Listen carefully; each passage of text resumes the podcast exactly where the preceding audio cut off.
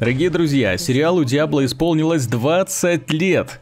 Мало какая игровая франшиза может похвастаться таким долголетием и при этом активной аудиторией. Вот, если только не вспоминать Nintendo, конечно.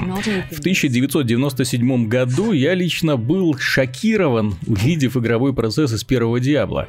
Было это в январе в торговом центре, на мониторе у лотка с пиратскими дисками. Игра представляла собой квинтэссенцию ролевого жанра. Долгая прокачка, запутанные лабиринты, а огромное количество брони и оружия, безостановочные сражения, сложные боссы и фактически бесконечный игровой процесс.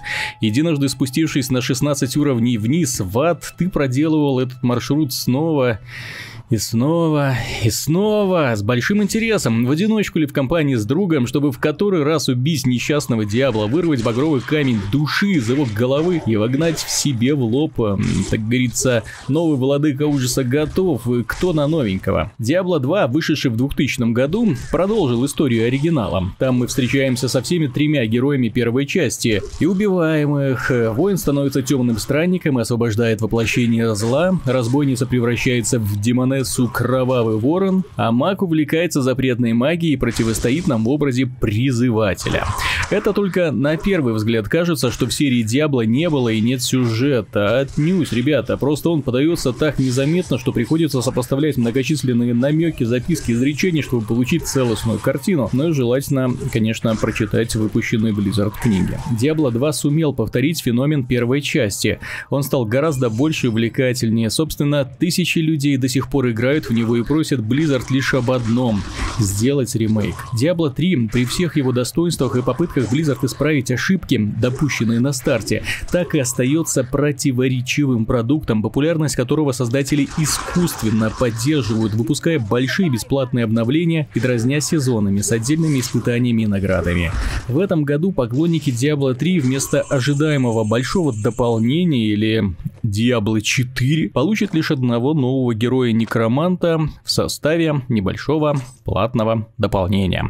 С одной стороны, хоть что-то, с другой локации Diablo 3 успели уже порядком надоесть. Хочется свежих декораций, новых испытаний, наборов брони, оружия, наконец. Хочется увидеть дополнение, сравнимое по масштабу с Lord of Destruction для Diablo 2, которая, кстати, вышла спустя всего год после релиза оригинала. А Diablo 3 уж скоро будет 5 лет. И где? Но это вопрос в пустоту. Не будем о грустном. Итак, сегодня Diablo 3 получил обновление 2.4.3. Оно уже давно было доступно на тестовых серверах, так что его содержимое секретом не является.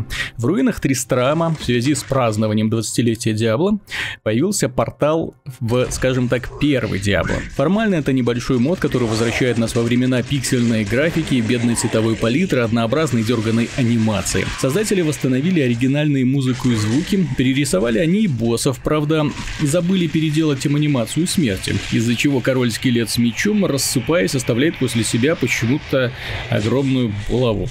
Как и в оригинальном Diablo, в его ремейке представлено 16 уровней, вот только это совсем небольшие уровни, и на убийство первого Диабла, ну, первого Диабла, у вас уйдет от силы 1 час. В мероприятии это участвуют герои из Diablo 3 со всеми их замечательными навыками, и они проходят по катакомбам как пылесосы, зачищая их от нечисти и выгребая содержимое сундуков. К сожалению, лабиринты ремейка выполнены из все тех же знакомых кусочков уровней Diablo 3, так что здесь даже близко нет того ада, ада, который мы видели в первой части, то есть а, лава не булькает под ногами, обители боссов были перерисованы, чтобы окунуть нас в ту жуткую атмосферу, когда художники не боялись заваливать уровни частями тел и сатанинской символикой, но этого, к сожалению, мало. Радует, что создатели этой модификации трепетно подошли к первоисточнику, вернули всех боссов некоторые знаковые локации. Найденные предметы не представляют большой ценности, но радуют простенькими рисунками в инвентаре, как раз в стиле оригинала. Нашлось здесь место весьма хитро спрятанное спрятанному секрету, если распутать его до конца, придется много побегать, можно получить награду уникального питомца коробку. Но, пожалуй, главной наградой после прохождения всего лабиринта является осколок кровавого камня души. Его можно встроить в шлем, после чего откроется трансмагрификация, сияющий камень во лбу героя. И именно так выглядел главный герой в финале э, Диабло 1. Так что дерзайте. Событие падения Тристрама радует многочисленными отсылками к первоисточнику, пасхальными яйцами для тех, кто помнит, полезными и не очень секретами. Немного печально, что Blizzard использовала для воссоздания уровня объекта из третьей части, но дареному коню, как говорится, в любом случае это отличный подарок для поклонников и вполне себе хороший повод снова вернуться в игру, хотя бы ненадолго, на пару часов, правда потом пробивает на ностальгию. Очень хочется поставить Diablo 2 и продолжить приключения.